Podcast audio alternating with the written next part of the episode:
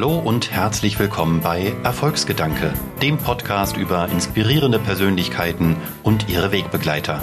Denn Erfolg hat viele Gesichter.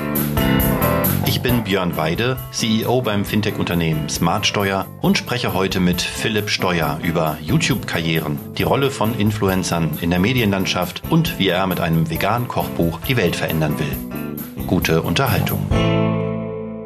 Du hast 209.000 Abonnenten auf deinem YouTube-Kanal, Philipp.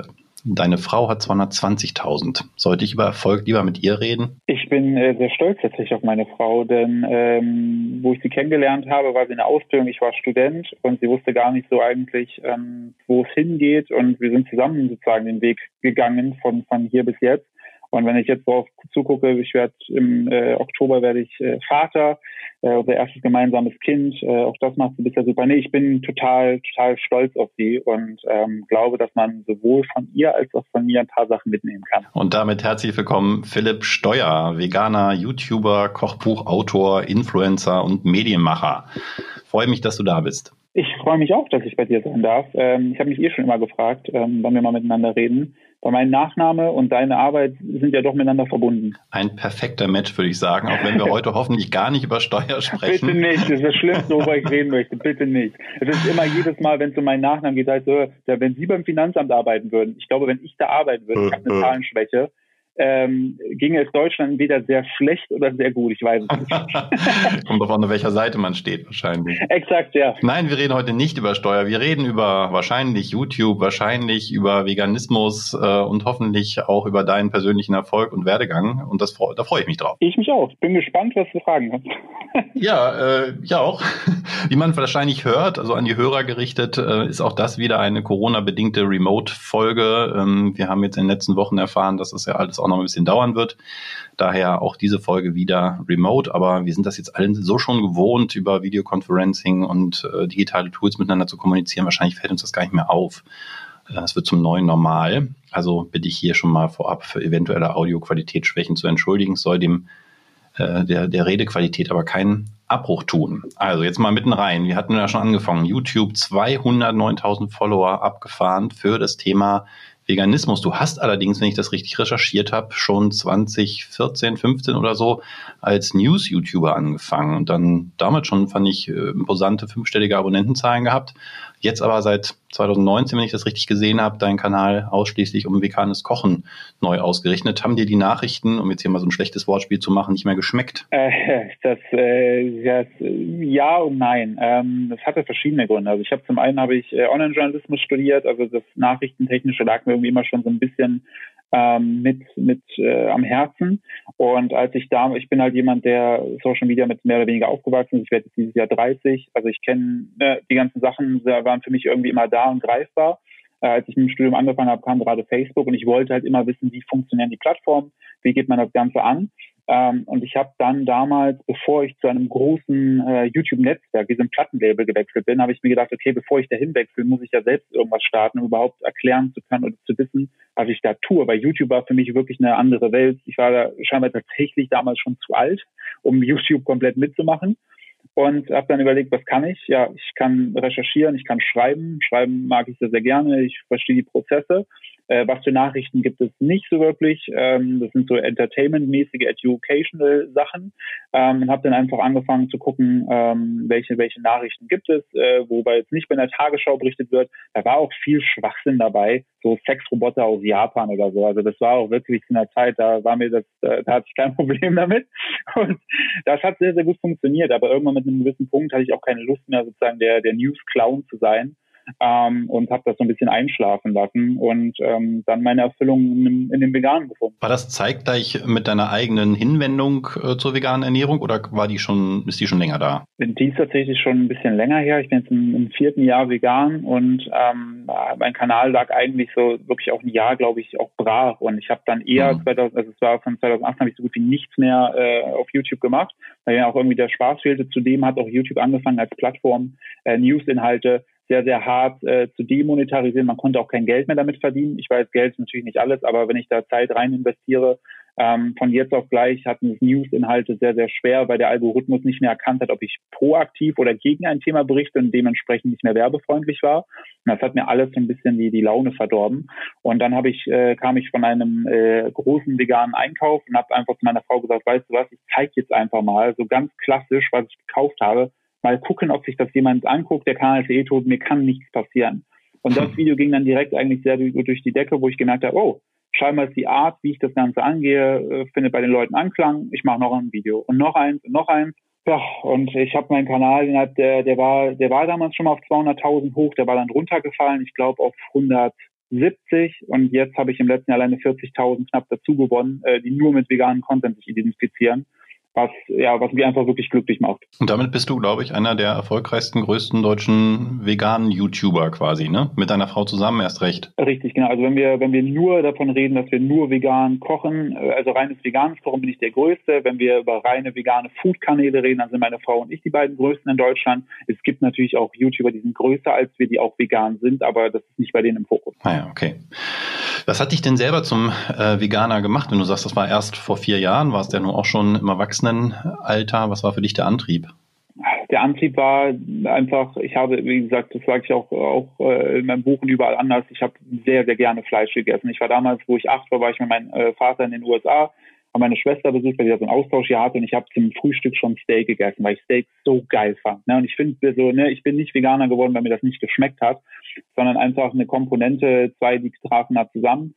Zum einen ähm, übermäßiger Fleischkonsum kann zu Überflusskrankheiten wie Diabetes, Alzheimer und anderen Sachen führen, auch zu Herzkrankheiten kann immer. Ne? Es gibt auch Veganer, die haben auch äh, schlechte Werte. Nur weil man vegan ist, ist man nicht automatisch gesund. Das hat mir mhm. durch familiären Kontext, weil da eben äh, so ein paar Sachen waren bei, bei Verwandten, das hat mir zu denken gegeben, wo ich nachrecherchiert habe, woran es liegen kann. Und zum anderen war ich das, war das in einer Phase, wo ich sehr, sehr viel gejoggt bin. Ich wollte Marathon laufen, habe ich mittlerweile auch drei Stück gemacht. Die habe ich dann direkt in einem halben Jahr drei Stück gelaufen, aber das ist auch, wie gesagt, schon eineinhalb Jahre her.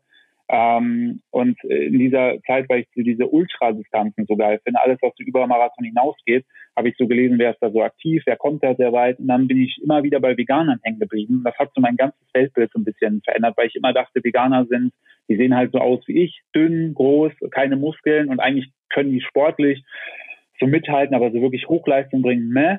Und dann habe ich aber halt einfach tiefer geforscht und gemerkt, wow, eigentlich ähm, ist es doch alles machbar. Und dann habe ich die Herausforderung gesehen, erstmal zu sagen, okay, erstmal vegetarisch.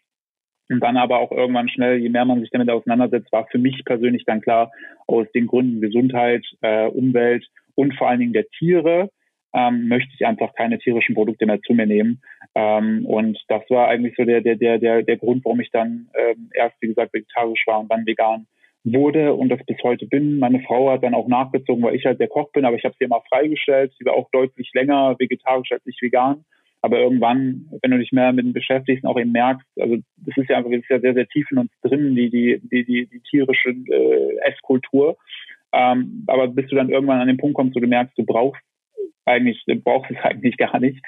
Das hat dann einfach zu dem Umsprung geführt. Jetzt wirft man manchmal den, den Veganern vor, dass sie fast äh, eine religiöse Neigung äh, zu dem Thema haben.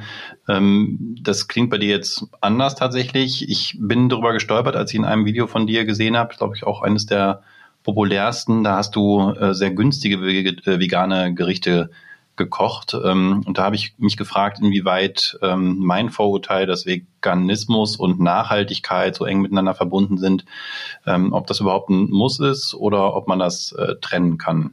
Ich glaube, das eine führt, kann, kann langfristig zu dem anderen führen. Viele machen in meinen Augen, glaube ich, den Fehler, dass sie von jetzt auf gleich die ganze Welt retten wollen und dann einfach sagen, okay, ich bin nicht nur vegan, ich lebe auch jetzt Zero Waste mäßig, minimalistisch und wenn ich das, also allein Minimalismus, ich bin definitiv chaotisch und eher Maximalist. Ich habe so viele Sachen und vergesse, dass ich sie habe. Also das passt dann da und da nicht zusammen. Ich glaube, was alle Themen gemeinsam haben, ist ein Stück weit Achtsamkeit, der achtsame Umgang mit Dingen. Und äh, wenn ich jetzt Dinge rede, dann fange ich zuerst an, von Lebewesen zu sprechen, weil wir, glaube ich, einfach, ich selber, wir haben zwei Hunde, zwei Katzen, zwei äh, Laborschweine, die wir über eine Freundin gerettet haben oder ihr abgenommen haben, die jetzt bei uns im Garten leben. Ähm, und ich bin selbst aber auch mit Tieren aufgewachsen und für mich war einfach, ich habe nie diese, meine Schwestern waren, wo ich jung war, vegetarisch und ich habe das nie kapiert bis es bei mir irgendwann Klick gemacht hat, dass ich für mich entschieden habe, ich möchte einfach nicht mehr für so zwei, drei Minuten Genuss dass ein anderes Lebewesen für mich stirbt. So, das klingt jetzt super theatralisch, aber das ist faktisch einfach das, was mich so, um, äh, so, so zum Umdenken gebracht hat, plus eine Dokumentation, wo es hieß eben, dass dass Schweine im Gang zum Schlachter auch Angst empfinden und Schweine deutlich schlauer sind als Hunde. Und das hat bei mir einfach komplett zum Riesenumdenken gewirkt. Und ich könnte, ich, dass der Hähnchenwagen vom Kaufland riecht immer noch total super. Aber ich würde nicht, könnte nicht mehr reinbeißen, dass bei mir so, ein, so eine Barriere einfach erschaffen hat. Was nachhaltig angeht, ja, ich glaube, wenn du dich äh, vollwertig vegan ernährst, ist ja auch nochmal ein Riesen. Du kannst auch Cola und Pommes äh, zu dir nehmen, es ist auch vegan. Ähm, ich glaube, man beschäftigt sich viel mehr mit dem Thema, wo kommt es her, was kann man damit machen. Und dann landet man ein Stück weit immer nachhaltiger ich glaube, insgesamt ist es ein Prozess und ich finde es gut, wenn, wenn man überhaupt schon mal anfängt, bewusster sich zu ernähren oder bewusster um die Umwelt zu gucken. Ich glaube, das würde schon mal viel verändern. Ich bin wieder auf das Thema gekommen, als jetzt im letzten Sommerurlaub, äh, da gab es das noch, ähm, meine Söhne, vor allem der Große, durch die Friday for Future Bewegung plötzlich anfingen, Vegetarier werden zu wollen, mit unterschiedlich nachhaltigem Erfolg, muss man sagen, aber der Große hält das seitdem auch durch. Ähm, da kam also das, äh, die Beschäftigung mit fleischfreier Ernährung Ernährung, also jetzt erstmal nur vegetarisch, nicht vegan, ähm, tatsächlich aus dem Umweltgedanken und ähm, dem ja nachgewiesenen, ja der nachgewiesen schlechten CO2-Bilanz von von Fleischtierhaltung, ähm, überhaupt Tierhaltung muss man sagen. Ähm, jetzt warst du mit vor vier Jahren natürlich dieser Zeit schon voraus oder diesem Thema. Inwieweit hat jetzt aber die ganze Friday for Future und und Umweltbewegung in den letzten Jahren, zumindest bis vor Corona, auch dem Thema vegane Ernährung geholfen, insofern, als dass sie sie wieder in den Mittelpunkt gestellt hat? Ich glaube, die hat es allgemein der ganzen Gesellschaft geholfen, nachhaltiger zu werden. Wenn man sich anschaut, dass äh, die, die Massentierhaltung, also die industrielle Tierhaltung, ich glaube auf Platz vier, nagel mich nicht fest, auf jeden Fall weit mit da vorne für, die, äh, für, für, für, das Maß an, an Treibhausgasen äh, verantwortlich ist, die ausgestoßen werden. Ähm, dann merkt man, okay, das ist eindeutig ein Faktor, den ich ja selber bestimmen kann. Ich selber kann recht ich kann natürlich mich für Ökostrom entscheiden, aber all die großen Themen wie Luftfahrt, ich kann selber nicht fliegen, aber das sind so, so Sachen, Essen tun wir jeden Tag. Und ich glaube, das hat dazu auch geführt, dass eben auch viele jüngere Menschen, was ich halt mega großartig finde, weil ich war in dem Alter nicht so weit. Ich hatte, ich hab, wir hatten ein, ein Haus, Hängebauchschwein, Gänseblümchen hieß das. Ich habe das gestreichelt, während ich eigentlich dabei nebenbei noch ein Steak gegessen habe. Also ich habe die Verknüpfung die, also meine Eltern haben uns nie was aufgezwungen, auch jetzt. Ich merke, meine Mutter schickt mir mittlerweile auch vegane Rezepte zu, die ist ja auch meine kleine Schwester ist vegan. Ähm, aber das hat bei mir nie stattgefunden, weil bei mir gab es es damals einfach nicht. Und wie gesagt, ich werde erst 30. Wenn ich jetzt aber deine Kinder angucke oder andere junge Menschen ansehe, die dann plötzlich sagen, hey, Umwelt, Tiere, das ist alles in Einklang, finde ich das natürlich großartig und ähm, glaube, dass das einfach dem Ganzen auch wirklich in die Karten gespielt hat, dass äh, sich immer mehr Menschen mit äh, pflanzlichen Alternativen ähm, auseinandersetzen. Und äh, da auch, wenn man da die großen Hersteller, also die großen Industriehersteller in Deutschland, dass da teilweise eine, die, die Produktion einer Currywurst eingestellt wird, damit mehr vegane Alternativen ähm, produziert werden. Oder ein Fischhersteller plötzlich sagt, okay, unsere Zukunft ist nicht mehr im Fertigfisch in der Tiefkühlkost, sondern wir wollen schauen, dass wir den perfekt, die perfekte pflanzliche Alternative zu Fisch finden. Dann sieht man ganz, ganz, ganz krasse Entwicklungen, äh, was das angeht. Und Deutschland ist, glaube ich, auch ähm, der führende Markt, was äh, vegan, was die Neueinführung von veganen Produkten angeht. Also hier in Deutschland vor allem passiert sehr, sehr viel, was das, was das ganze Thema betrifft. Ähm, jetzt hast du vorhin schon ein Vorurteil angesprochen, das du selber hattest, nämlich zum Beispiel, dass vegane Ernährung und Leistungssport sich nicht vertragen. Welchen anderen Vorurteilen begegnest du, auch vielleicht über den YouTube-Kanal besonders häufig? Ich glaube, ein, ein, also das ist auf jeden Fall ein riesiges Vorteil, dass Veganer keine Leistung bringen können. Das wurde, glaube ich, das zeigen die neuesten Studien, dass dem nicht so ist. Ich glaube, ein anderes Vorteil, Vorurteil ist auch, dass vegan unbedingt teuer ist. Ähm, weil man dann aber den äh, natürlich, also wenn ich mir jetzt die Ersatzprodukte, ich nenne es lieber Alternativprodukte, weil es ist einfach in seltensten Fällen, glaube ich, ein 1 zu 1 Ersatz, dass man sagt, ja, schmeckt genauso, sondern es ist eher schmeckt ähnlich oder schmeckt gut. Die sind natürlich teuer, weil ähm, ein ganz, ganz simpler äh, Punkt ist da einfach, Menschen haben, die Studien zeigen, dass, dass Menschen ungefähr 10 bis 15 Minuten am Abend nur kochen wollen. Und da kannst du nicht einfach anfangen, eine riesige Gemüselasagne oder so zu machen. Dann greifst du halt eher mal schnell zum Sojaschnitzel. Und die Sachen, finde ich, haben auch komplett ihre Daseinsberechtigung. Eben für Flexitarier, die immer weniger auch Fleisch, also immer weniger äh, Fleisch essen wollen, sind die super. Und das lassen sich die Unternehmen zum einen natürlich bezahlen Zum anderen, wenn man sich die Sachen anguckt, je nachdem, äh, wenn die Zutatenliste klein ist und die Qualität hoch ist, dann reden wir schon wieder von einer Bioqualität. Und wenn ich das aber wiederum äh, vergleiche mit einem 99 Cent Hackfleisch, was, mhm. was definitiv, ich will nicht wissen, was da drin ist, das, da macht den Vergleich schwer. Also man redet dann oft, man lange dann schnell in der Bioqualität. Das ist natürlich teurer. Grundsätzlich aber, wenn ich mich nur rein pflanzlich, also vollwertig pflanzlich ernähre, dann brauche ich die Ersatzsachen gar nicht, weil, oder die Alternativsachen. Und Gemüse selbst und Obst, ey, wenn man da regional kauft, dann ist man deutlich günstiger, als, als wenn man da sich ein gutes, teures Stück Fleisch eben holt. Also da sind halt einfach die Verhältnismäßigkeiten anders. Und ein äh, Vorurteil, was ich aber teilweise selbst auch bestätigt finde, was ich auch immer schlimm finde, ist, dass Veganer, woran erkennt man einen Veganer, er erzählt es dir. Ähm, das kenne ich selbst, wo ich vegan wurde und diese ganze in meinen Augen Ungerechtigkeit den Tieren gegenüber empfunden habe, wollte ich es auch der ganzen Welt erzählen. Also der erste Impuls, den kann ich vollkommen nachvollziehen, aber es bringt halt nichts, wenn du auf gut Deutsch jemand mit deiner Meinung direkt ins Gesicht schlägst. Und selbst ich, der ähm, sich ja deutlich dafür einsetzt, kriege nach wie vor noch Mails von so Hardcore-Veganern, die sagen, öh, du kannst nicht äh, auf der einen Seite das sein und das sein äh, und dann irgendwie Neste-Produkt in die Kamera halten. Ähm, doch kann ich schon, weil ich mich halt einfach denke, okay, ne, wenn so ein Riesenkonzern etwas verändert, hat das viel mehr Auswirkungen. Aber so oder so, also ich habe ich hab auch mal ein Video dazu gemacht, äh, das heißt Ansage an die Veganer-Polizei, äh, wo ich entsprechend äh, meine, meine Argumente dagegen lege. Aber so oder so kann man es in der heutigen Welt eh kein Recht machen.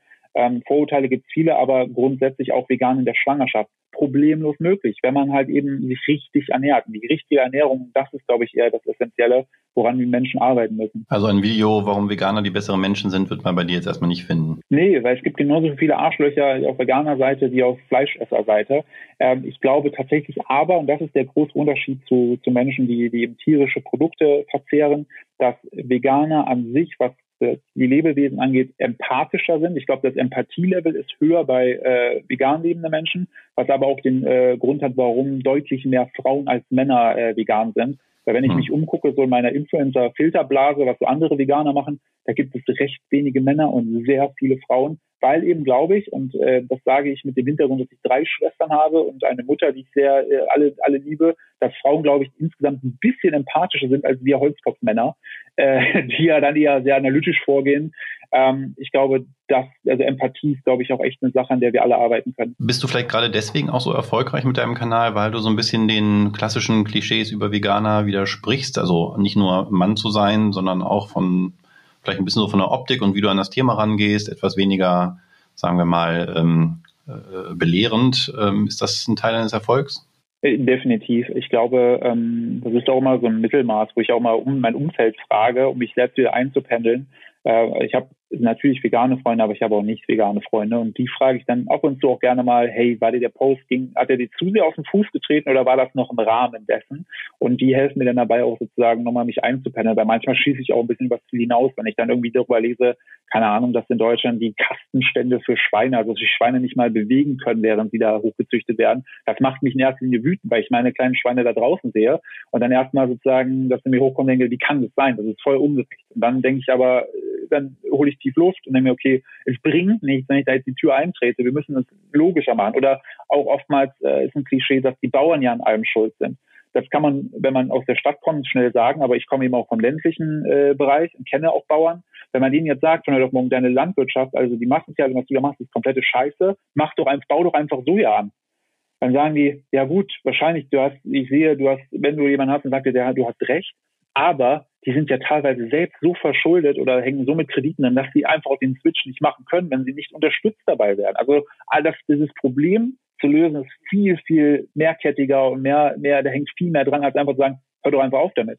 So, hm. natürlich hm. geht es, aber und genau diese Komplexität, ich glaube, da hilft mir auch einfach, dass, dass mein Studium dabei weiter zu recherchieren, auch andere Meinungen zu akzeptieren ähm, und das Gespräch auch zu suchen. Und das habe ich hier, wir wohnen mittlerweile recht ländlich in der Nähe von Köln äh, durch, durch die YouTube-Präsenz weiß das Umfeld, dass wir vegan sind. Auch da das Dorffest, äh, da sind die Grillen alle, ne? Also die sind da alle äh, riesige Fleischfans. Und ich hatte beim ersten Mal schon gedacht, mal gucken, was das für ein Spießrutenlauf wird. Aber ich habe wir von mir haben uns Zeug einfach mitgebracht. Die hatten sogar Sojawürste für uns, was ich super nett fand.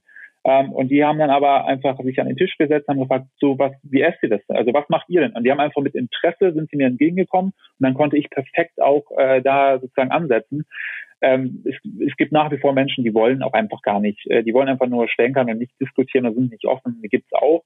Aber insgesamt, dieses ganze Problem ähm, lässt sich nicht von heute auf morgen lösen. Und da muss man eben, ich kann es nur noch mal wiederholen, empathisch rangehen und sich auch in die andere Rolle versuchen reinzusetzen.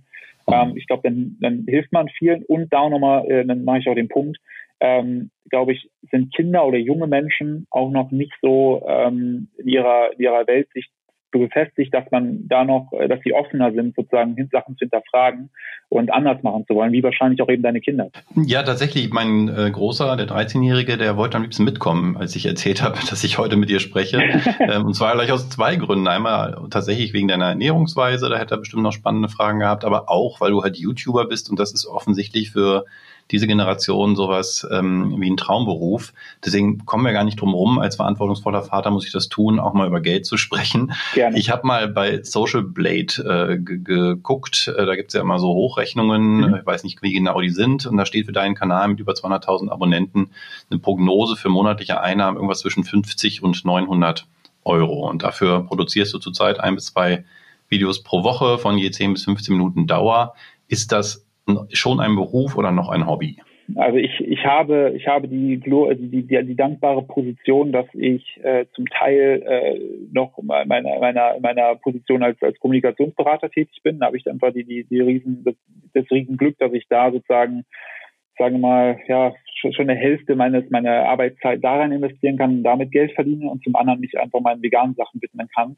Ähm, ich könnte, wenn ich überlege, also der Markt hat sich sehr geändert, wenn ich nur von, also nur die reinen Werbeeinnahmen von YouTube, da könnte ich nicht, da, da liegst du mit deiner Berechnung. Ich habe das, das große Glück, dass Essen, der Bereich Essen sehr, sehr gut bezahlt wird in Sachen Werbung. Also da ist viel Werbegeld hinter, genauso wie beim Thema Schwangerschaft, Kinder äh, und ich glaube auch noch Autos. Ähm, also Food habe ich schon mal eine gute Werbeeinnahmen. Aber um das hm. tatsächlich mhm. nur davon leben könnte, man muss ja überlegen, von den Einnahmen kann ich ja nochmal, da sind wir wieder beim Steuerthema, äh, 30 bis 40 Prozent äh, dem, dem Staat äh, nimmt er sich am Ende oder gebe ich dem Staat. Ähm, ähm, dann würde ich selbst mit dem, wenn, wenn die Social Blade irgendwie sagt 50 bis 900, dann bin ich tatsächlich, was die einschätzen, eher beim, bei dem oberen, im oberen Bereich. Ähm, Weihnachten und so große Feste kommen deutlich mehr rein, klar, weil mehr Markenbuchungen sind. Wenn ich hingegen meine Frau angucke, bei der haben wir ein ähnliches Modell gewählt. Zum einen äh, macht sie, sie backt ja zwei Videos die Woche, sie backt ja auf YouTube ähm, und zeigt ein bisschen was aus unserem Leben. Ähm, da kommt bei ihr das Geld rein, aber wir haben verschiedene Töpfe. Wir haben zum Beispiel auch eine Firma gegründet, die vegane Kosmetik, Naturkosmetik eben anbietet. Das macht sie eigentlich mehr oder weniger hauptberuflich, aber es sind ja verschiedene Geldtöpfe, die da bei uns reinkommen. Und ähm, wenn wir Kooperationen haben mit äh, ja, Firmen, die pflanzliche Alternativen herstellen, dann kommt da, da von, wenn, wenn so eine Kooperation reinkommt und die entsprechend ein YouTube-Video und ein Instagram-Post umfasst, dann ist das ein Monat, dann kann das durchaus ein Monatslohn für mich sein.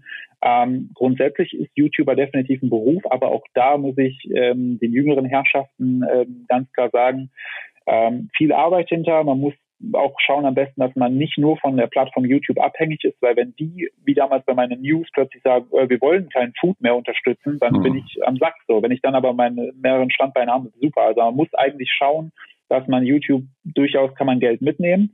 Wenn man viel Geld machen möchte, dann hängt man sich am besten an Twitch, aktuelle Livestreaming-Plattform, weil da wird da, ist Geld gar kein Thema im Sinne von äh, die Leute sind bereit zu zahlen. Das ist bei YouTube halt nicht so sehr eine kostenlose Kultur. Ich verdiene ja durch Werbeanzeigen, ähm, die da äh, aufgerufen werden. Aber grundsätzlich ist es ein Beruf. Man muss aber schauen, a, ähm, dass man wirklich viel Arbeit reinsteckt. Es dauert Jahre. Wenn ich überlege, ich habe 2015 also angefangen oder 2014 sind sechs Jahre, meine Frau ist fünf Jahre dabei. Und erst jetzt kommen wir an den Punkt, wo wir sagen können, da sind Monatslöhne dabei. Das ist viel Zeit, die da reinfließt. Deshalb kann man es neben der Schule und dem Studium definitiv machen, auch da testen, was funktioniert. Aber am Ende ist es halt auch Arbeit. Man muss sich drum kümmern und dann ähm, entsprechend das aufbauen. Aber ja, YouTuber ist ein Beruf ähm, wenn man, finde ich, das schlau nutzt und wirtschaftlich und unternehmerisch einfach tätig ist und nebenbei die Standbeine aufbaut. Jetzt ist Geld das eine und äh, gesellschaftlicher Einfluss was anderes. Ich bin jetzt Jahrgang 79 und damit so der letzte Ausläufer der Generation X und formal sogar ein Digital Immigrant. Aber auch sogar, ich bin mit Internetfernsehen sozialisiert, das bei mir allerdings noch Ehrensenf hieß und von Katrin Bauerfeind moderiert wurde. Die Älteren unter uns erinnern sich. Ähm, jetzt gucke ich mir an, die letzten, den letzten Tatort haben, glaube ich, 9,5 Millionen Menschen gesehen. Das Zerstörungsvideo der CDU von Rezo hatte 17 mhm. Millionen Aufrufe das relativ junge noch Corona-Video von Mighty Nguyen Kim, mhm. äh, knapp sechs Millionen. Also wir bewegen uns hier zumindest, was die View-Zahlen angeht, in der ähm, Liga von TV.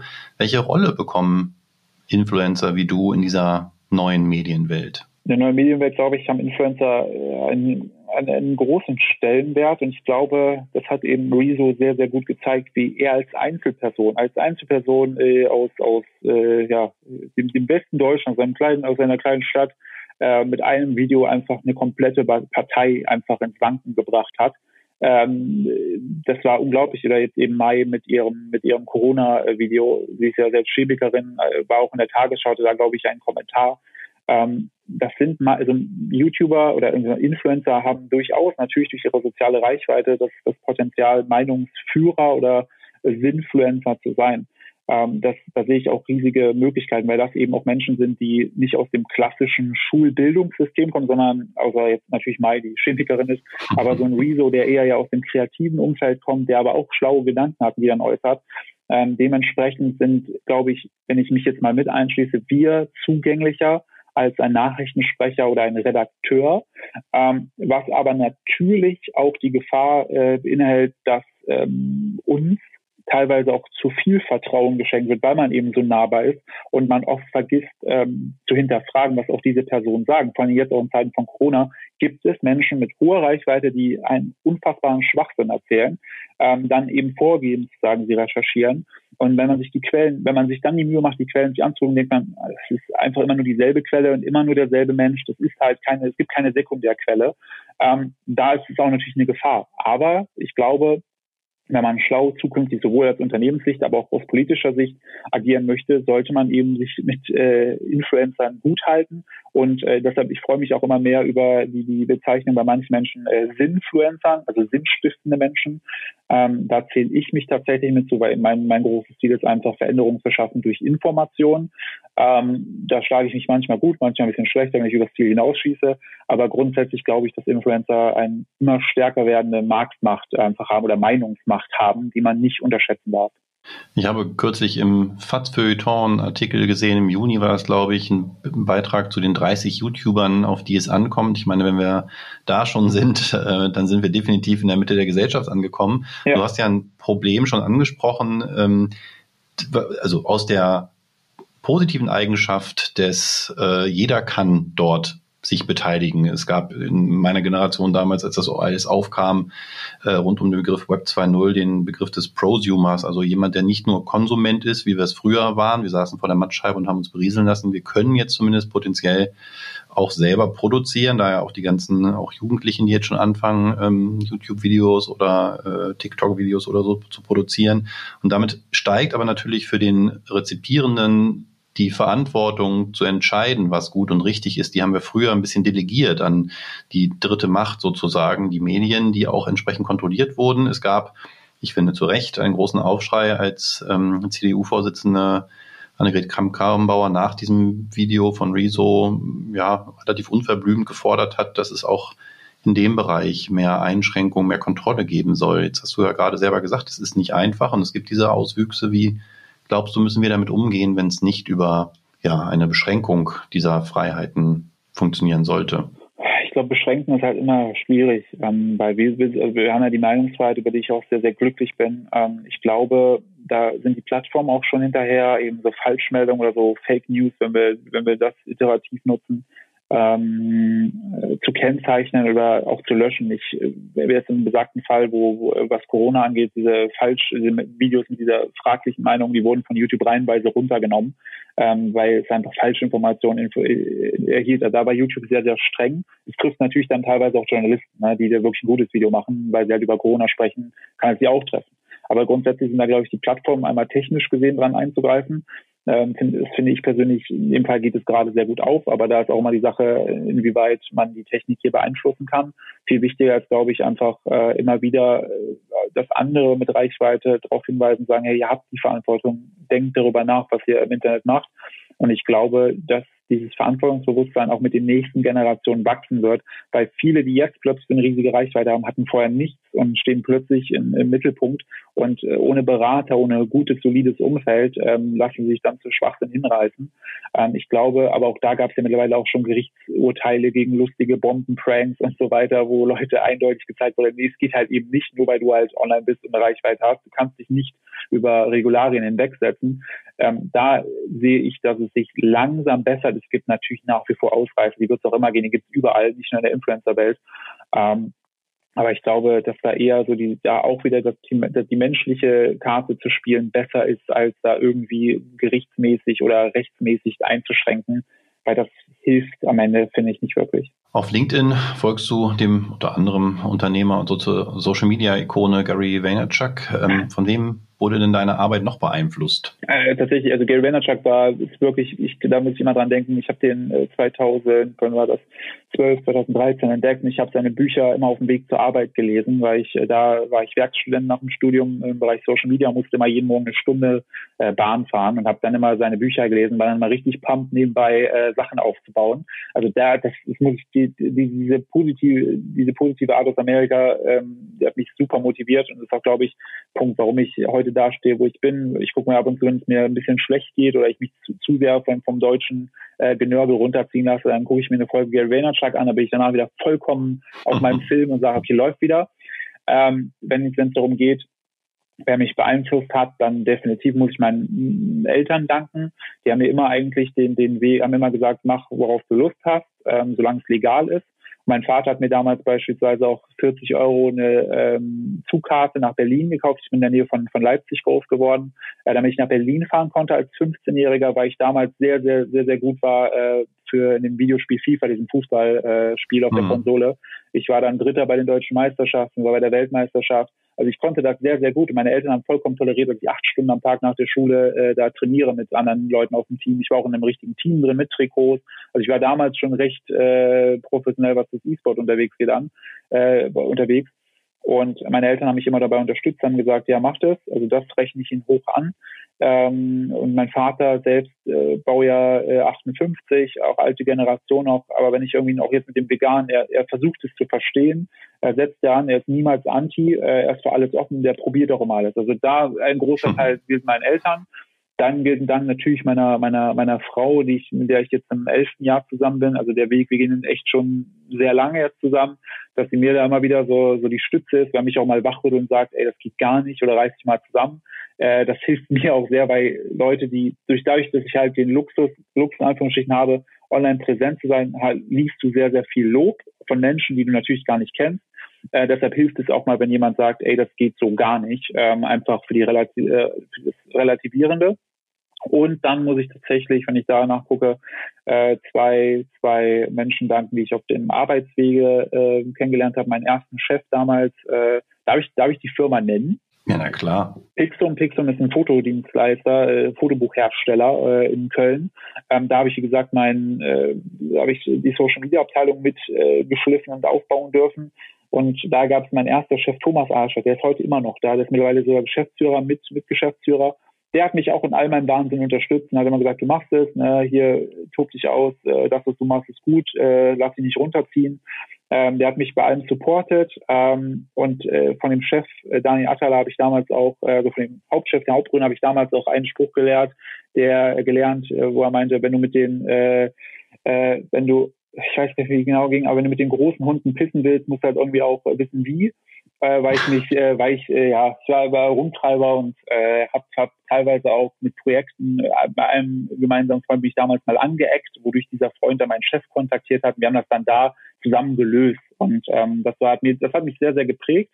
Und zudem ähm, eine Chefin bei, bei Mediakraft damals, bei dem YouTube-Netzwerk, die mir die Verantwortung gegeben hat, auch Inhalte zu planen, nicht nur vor der Kamera, mich da auch unterstützt hat, hinter der Kamera, äh, mir auch sämtliche Freiheit gelassen hat, mir Budget zur Verfügung gestellt hat. Ich habe der gesagt, yo, ähm, in Tokio ist in zwei Wochen ähm, ein super Event, da könnte man eigentlich gut was drehen, gibt das das Budget her? Und die hat mir nach äh, zehn Minuten eine WhatsApp geschrieben, yo, äh, buch das, geht klar, machen wir.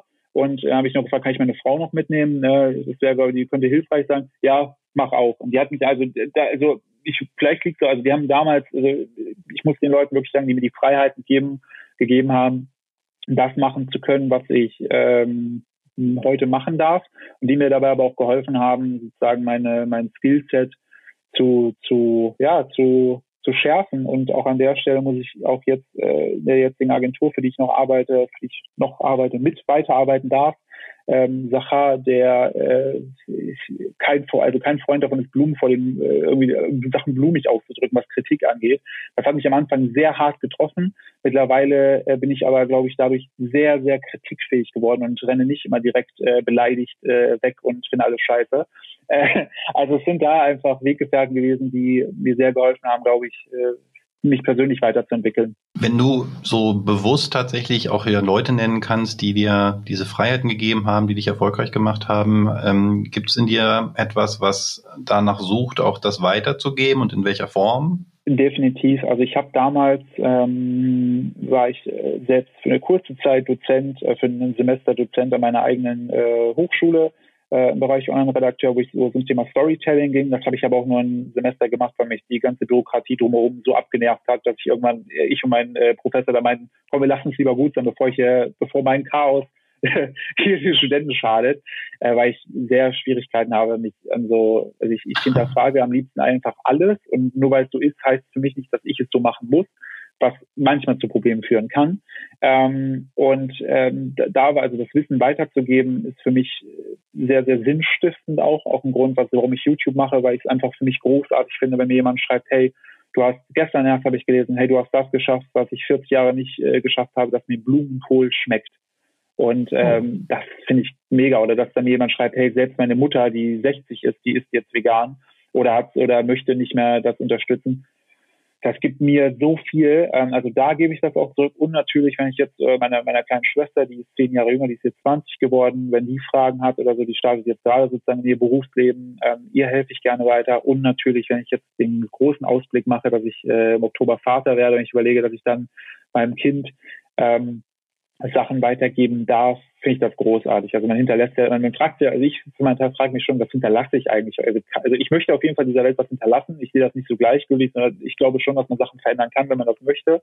Und äh, wenn ich dann auch noch Leuten helfen kann oder dann sehe, dass sie dann in ihrem Bereich erfolgreich sind oder dank meiner Hilfe äh, erfolgreicher geworden sind, finde ich das großartig und gibt mir auch die Energie, äh, das Ganze so durchzuziehen. Jetzt können wir dieses Gespräch natürlich nicht beenden, um über das schon geborene Kind auch noch zu sprechen, nämlich dein äh, erstes Buch. äh, das ist natürlich wichtig, dass wir das hier nochmal fallen lassen. Haben wir, haben wir so unter den Tisch fallen lassen. Vielleicht magst du da noch ein Wort zu sagen. Äh, ja, also ich habe äh, Anfang April ist mein erstes veganes Kochbuch einfach vegantastisch kochen rausbekommen. Äh, wir haben letztes Jahr haben wir mit meiner Frau ihr äh, Backbuch äh, Vegan Backen kann jeder rausgebracht und seitdem, da war ja gerade mein Kanal so ein bisschen im Umbruch, wo ich dann gemerkt habe, okay, auch Kochen ist natürlich nochmal relevanter als Backen, weil Kochen tun wir jeden Tag, Backen vielleicht am Wochenende oder zwischendurch.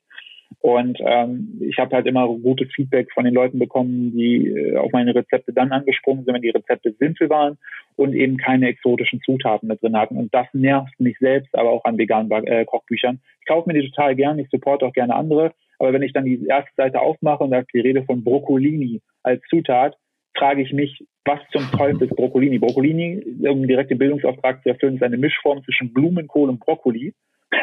Keine Ahnung, wo man das herbekommt, ich weiß es nicht. Und das hat mich immer genervt, dass vegan automatisch immer so klingt, äh, exotisch, verrückt, crazy.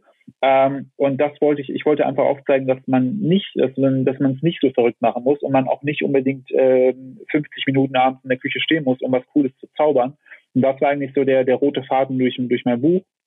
Wie gesagt, die, die, ähm, es ist jetzt Anfang April erschienen trotz, äh, dass die ganzen Buchhändler dicht sind und eigentlich man im Laden nichts kaufen kann, was durchaus äh, Anteil hat, ist jetzt über die Hälfte der ersten Auflage weg, was mich sehr, sehr freut. Also da auch die Online-Präsenz hat sehr, sehr gut gezogen. Ähm, wir haben das mit einem kleinen Verlag gemacht, weil ich gerne auch da wieder die Strippen in der Hand haben wollte, statt mich irgendwie mit 50 Cent pro Ausgabe ähm, abspeisen zu lassen, wie es bei einem großen Verlag einfach ist. So habe ich, trage ich zwar das, das unternehmerische Risiko, dass ich die Druckkosten reinholen muss, die ich aber äh, schon locker drin habe. Ähm, so bin ich aber auch freier, was Promo angeht. Ich bin komplett frei, was Interviews angeht. Ich kann alles so gestalten. Und bisher äh, kommt es sehr, sehr gut an. Und ähm, meine Frau und ich, wir arbeiten jetzt an einem gemeinsamen Buch, das wahrscheinlich hoffentlich dieses Jahr wir noch auf den Weg bringen können, ähm, wo wir dann Backen und Kochen vereinen und so ein bisschen familiärer das Ganze gestalten. Aber auch da sehe ich einfach den Impact, wenn mich Leute drauf verlinken, was die alles nachkochen, wie einfach das ist, was es für Veränderungen sorgt. Finde ich großartig und dafür tatsächlich stehe ich früh auf. Ich werde definitiv eine hoffentlich signierte Version bei dir bestellen für meinen Sohn. Äh, dann hat er auch noch was davon. Äh, die, die, brauch, die, brauchst du gar nicht bestellen. Ich äh, schicke sie dir zu. Hervorragend. Ich danke dir und wünsche dir und deiner Frau und vor allem natürlich jetzt auch äh, für, den, für den Nachwuchs, den Werdenden, alles Gute. Ich bin mir sicher, wir werden noch viel von dir hören und sehen und freue mich schon auf die Möglichkeit für ein nächstes Gespräch. Philipp, vielen Dank. Vielen Dank, äh, dass ich hier mich, mich mitteilen durfte. Sehr gerne.